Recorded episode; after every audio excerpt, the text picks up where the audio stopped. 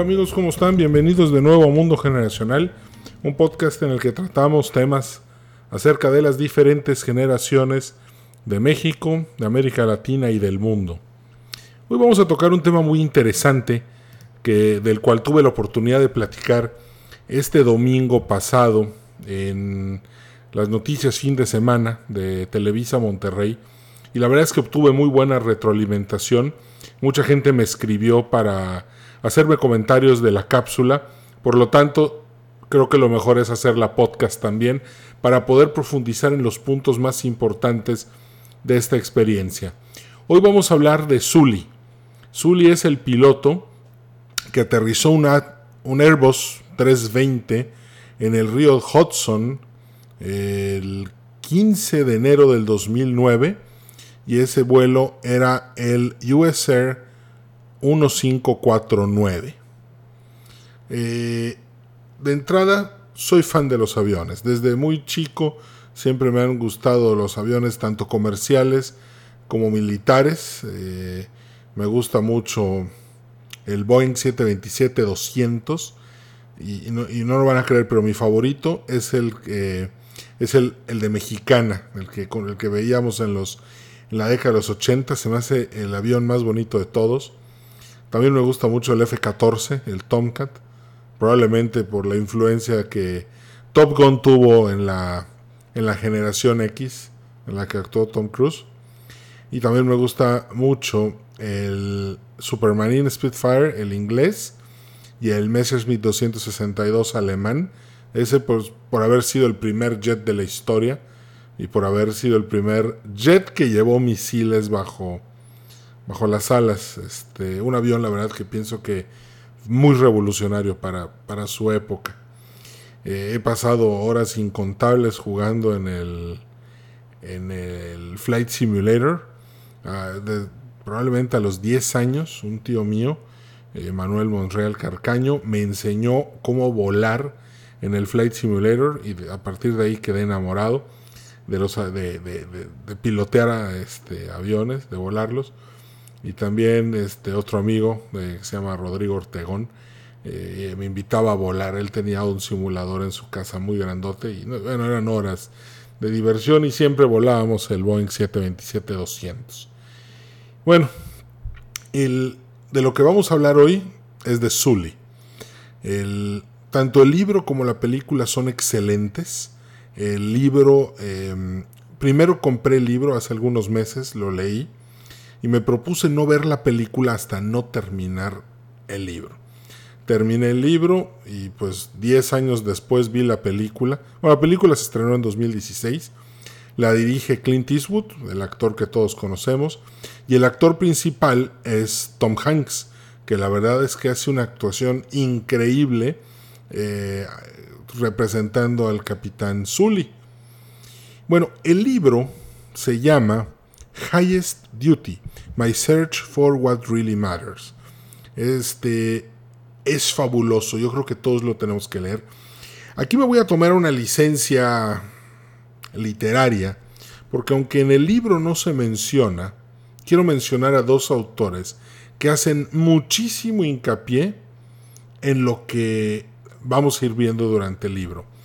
Me refiero a Malcolm Gladwell y a Robert Greene. Malcolm Gladwell eh, eh, dice que el cerebro humano necesita 10.000 horas haciendo algo para poder dominarlo y, hacerlo muy bien.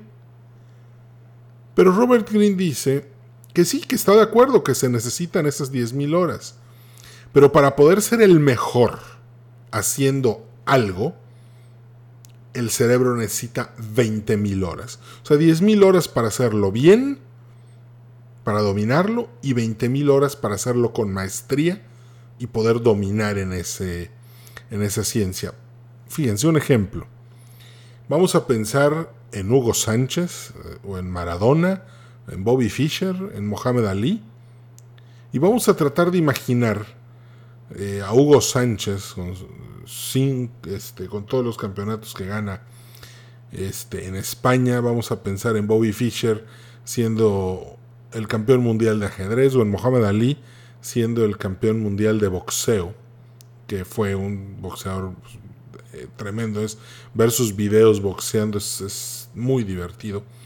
Pero cuando los vemos, podemos pensar en que logran todo ese éxito sin el esfuerzo que tuvieron que hacer. No.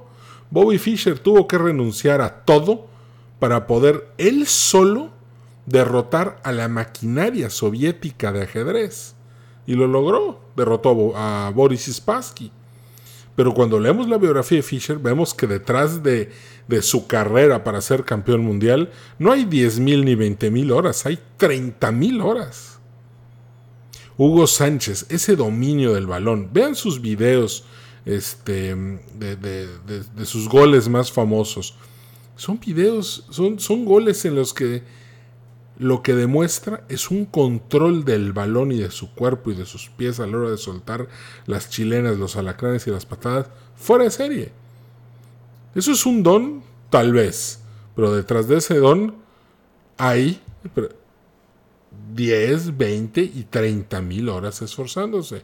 Mohamed Ali un día aprendió a, pelear y se dedicó únicamente a eso y, derrotó a los mejores de su época y, fue campeón mundial muchos años. Pero no, no, no se vale pensar que tienen un don, no. Es la práctica lo que los hace. Esa cantidad de horas que estuvieron trabajando en eso. Y esto es algo que los millennials no deben de olvidar. No van a llegar a ningún lado sin ese esfuerzo, sin poner a su cerebro a trabajar. Es como ir al gimnasio. Te pones a hacer bíceps, tríceps, espalda, hombro, pecho, bla, lo que sea tienes que esforzarte, tienes que estar haciendo pesas todo el tiempo para que el músculo se desarrolle. Y lo mismo pasa con el cerebro. El cerebro funciona de la misma manera. El cerebro necesita estarse esforzando haciendo algo para lograr un buen resultado. Bueno, volviendo al tema de Sully y su libro Highest Duty, My Search for What Really Matters. Eh, fíjense la traducción, el más alto deber, mi búsqueda de lo que realmente importa. Un poco de datos acerca del piloto.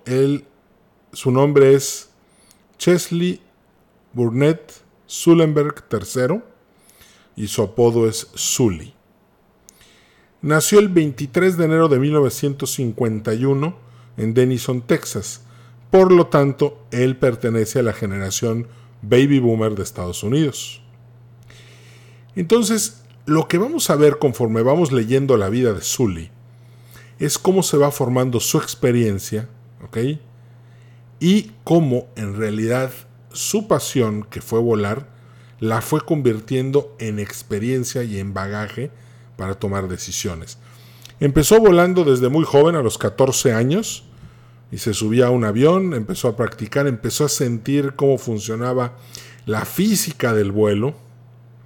Después se fue al ejército, entrenó varios años, después este, se convirtió en un piloto de la de volaba un F4, el Phantom, eh, un avión, la verdad que me gusta mucho. El F4 Phantom voló por primera vez en 1958 y, y hoy todavía muchísimas fuerzas aéreas del mundo lo tienen como el avión principal de su ejército. O sea, es un avión muy bien hecho. Es el avión que probablemente sea de los que más uso tuvo en Vietnam como interceptor y como escolta de bombarderos.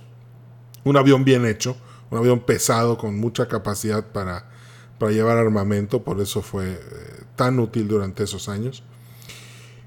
Y hay, una, y hay una anécdota muy interesante porque hay una parte en la que volando un F4, eh, el avión en el que iba tuvo un desperfecto y él tuvo que aterrizar de emergencia con, después de haber perdido parte del control, parte de los controles del avión. Él dice que en su libro que muchos pilotos militares mueren en ejercicios militares o en prácticas porque cuando el avión falla, tratan de salvarlo a toda costa para no tener en sus currículums o en sus roosters que perdieron un avión y que ellos se salvaron y que se derrocharon millones de dólares de los que pagan impuestos. Dice él que muchas veces el piloto se aferra demasiado a tratar de salvar el avión, se empieza a preguntar cómo esto me está pasando a mí, y cuando finalmente jalan la palanca de eject para salir eh, expulsados del avión y salvarse, ya es muy tarde y los pilotos mueren. Cuando le sucede esto a él en el F, volando el F4 que, que le falla en los controles, él siendo aún eh, un piloto joven en el ejército, él empezó a pensar que a él nunca le iba a pasar eso, que él tenía que desarrollar una, una capacidad para tomar decisiones lo más rápido posible para no morir como murieron muchos pilotos en sus entrenamientos por haber tomado toda una serie de decisiones incorrectas. Entonces, después de este incidente, él logra aterrizar el avión, el F4, no pasó a mayores, pero esa experiencia lo dejó pensando mucho tiempo qué era lo que había pasado y entendió que el perder o salvar la vida del piloto y los, y los acompañantes consiste en tomar decisiones y tomarlas rápido. Llegó el momento en el que él pues, ya dejó la Fuerza Aérea y se movió a la, al área comercial. Eh, eh, entró a volar este, MDs, 727 y, y, a eso se dedicó durante pues, muchísimos años, obviamente capacitándose cada vez que volaba en un nuevo avión, él dice que la vida de muchos pilotos pues es muy dura porque pasan mucho tiempo fuera de sus casas, los sueldos lejos de subir bajan porque la competencia es, muy fuerte. Entonces es interesante cómo va narrando todas estas cosas que los pilotos no tienen, eh, cómo las aerolíneas recortan a veces en mantenimientos y procedimientos de seguridad para poder competir eh, con otras aerolíneas y ser la aerolínea más barata. De hecho, me pone un ejemplo muy, interesante de que a veces por un dólar de diferencia una aerolínea vende más que la otra.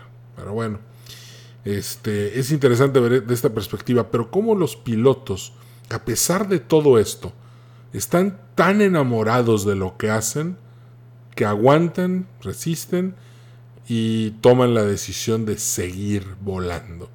Y esa, esa parte se me hace este, mucho, muy interesante para, para entender mejor la vida de los pilotos y lo que, y lo que, lo que significa este, volar un avión comercial y ser responsable de todos los pasajeros que están a bordo.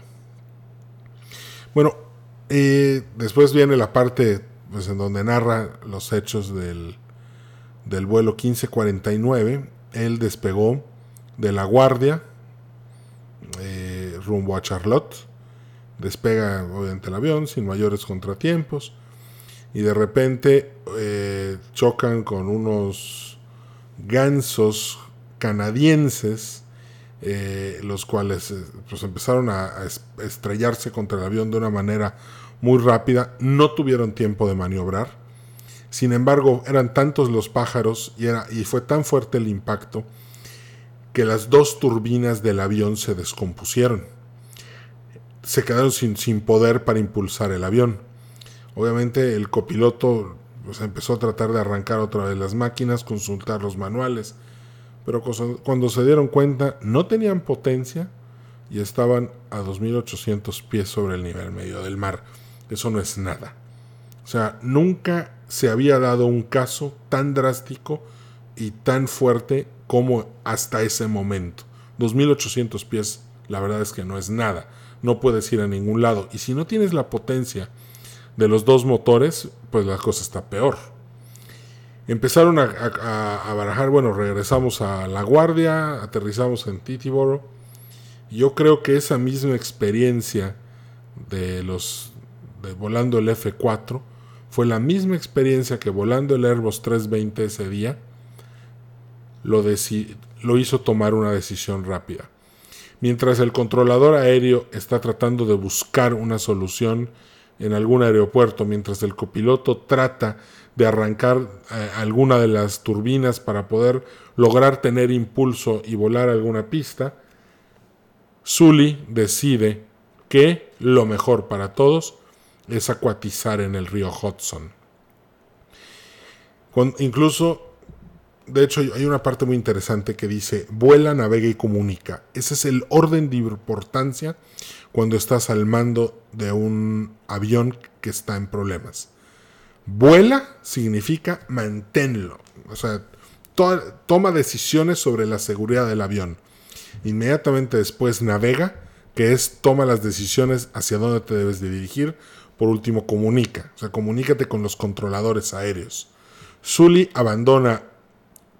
Sully se dedica a volar el avión y a navegar para poder hacer un acuatizaje seguro en el río Hudson. Eh, a, los controladores aéreos lo único que les dice es vamos a, vamos a acuatizar en el río Hudson. Entonces, obviamente, en la parte de atrás, pues los pasajeros estaban preguntando qué está pasando.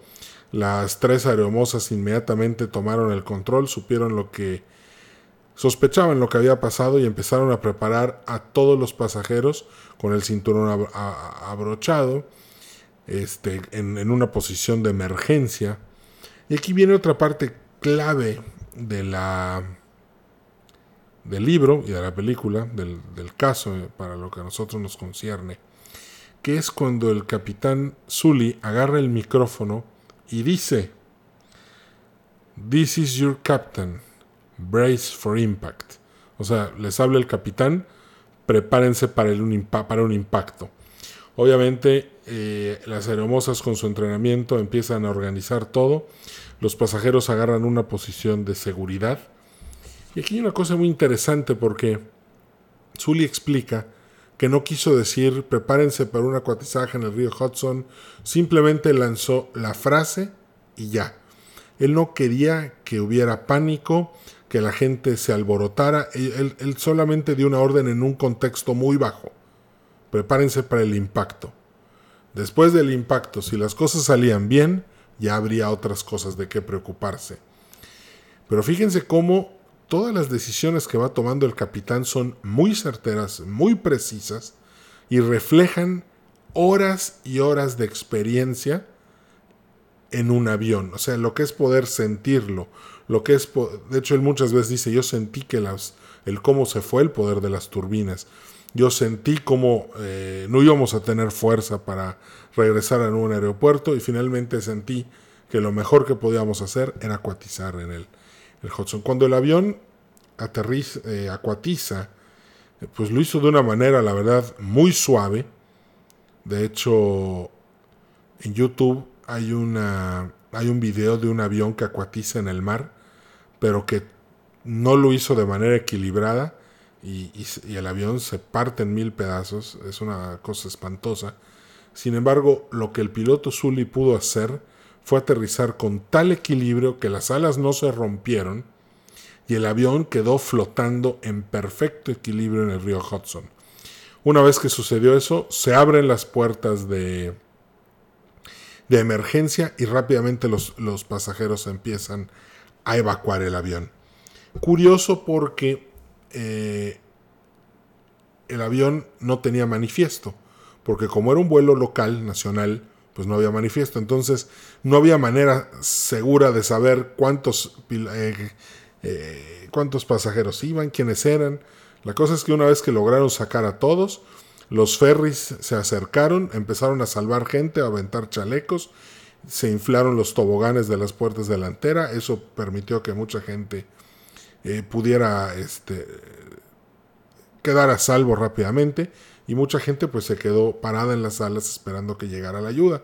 La ayuda llegó muy rápido y la gente se pudo empezar a salvar. Eh, lo importante es que este impacto, este accidente aéreo, solamente eh, de este vuelo que duró muy poco tiempo, no tuvo ningún muerto. O sea, los 155 pasajeros que iban a bordo se salvaron. Y eso es creo que lo que hace aún más heroica la labor de este capitán. Ni un muerto, ni un ahogado. Heridos sí, leve, pero al final todos pudieron regresar a seguir con su vida tal y como la tenían antes del accidente.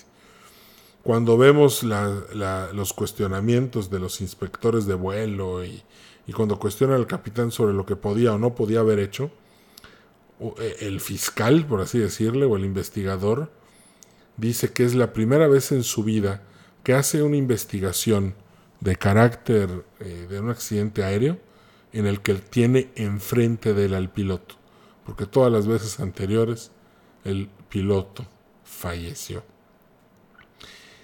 Finalmente, eh, el avión hoy está a salvo en Carolina del Norte. Lo sacaron del agua, está en un museo. Eh, pudo hacer una reunión con todos los 55, 155 pasajeros, algo muy emotivo. Se convirtió en una celebridad. Hoy da conferencias acerca de la seguridad en los aviones y es y participa constantemente en muchos programas de televisión, de radio, este, da charlas motivacionales.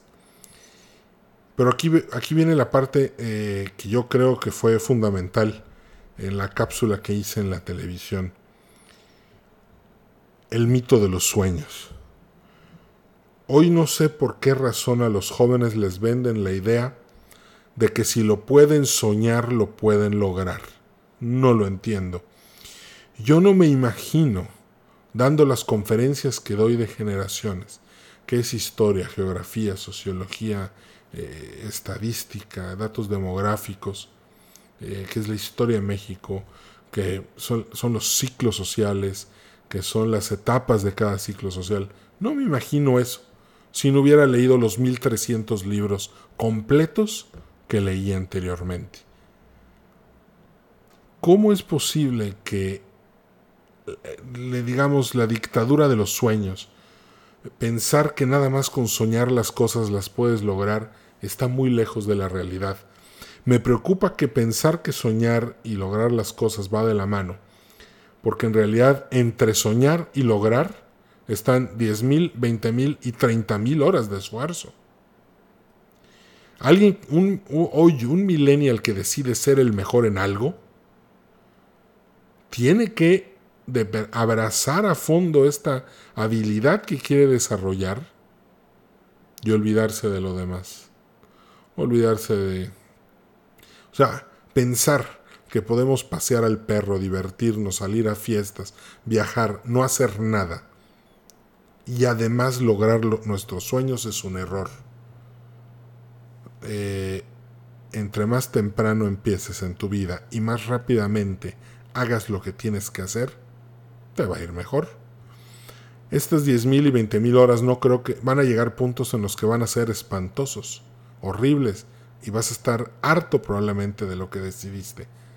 Pero lo importante es que en esos momentos seguir hacia adelante, porque seguir eh, eh, esa actitud es lo que va a hacer que logres la maestría de lo que quieres hacer.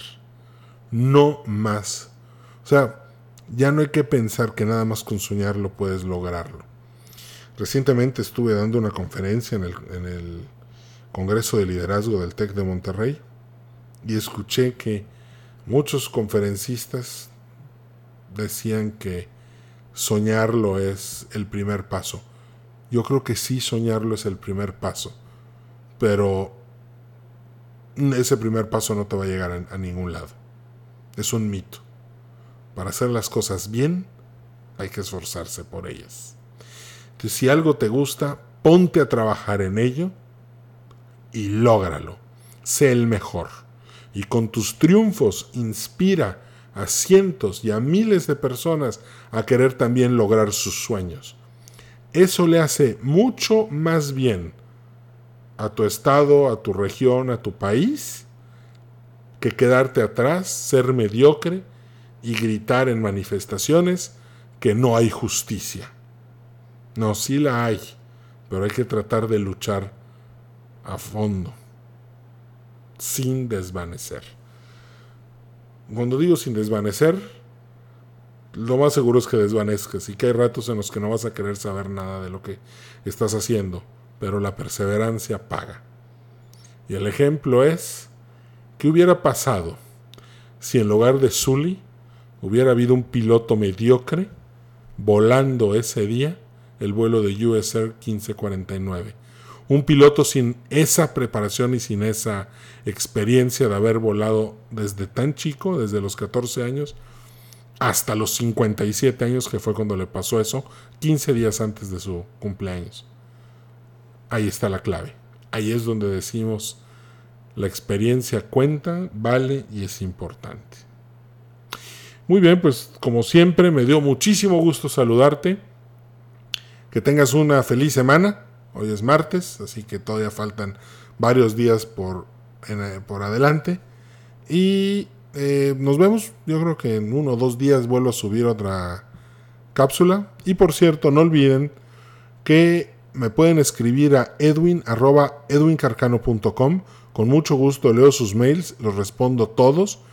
Y, si me escribes y me comentas qué te pareció esta cápsula, con muchísimo gusto te voy a dar un regalo de uno de nuestros patrocinadores. Si te gusta viajar, el regalo te va a encantar. Es un vale para que puedas canjear en tus próximas vacaciones en los hoteles en donde te vas a hospedar.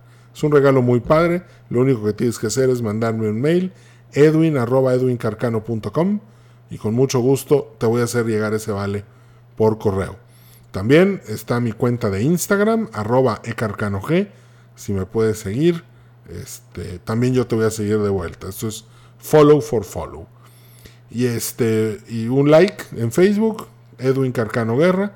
Este, y ahí está la página para que me des un like o para que me mandes solicitud de amistad. Con mucho gusto también te la respondo. Ánimo, que estés muy bien y no hay que olvidar que lo más valioso es la experiencia. Ánimo, hasta la próxima. Chao.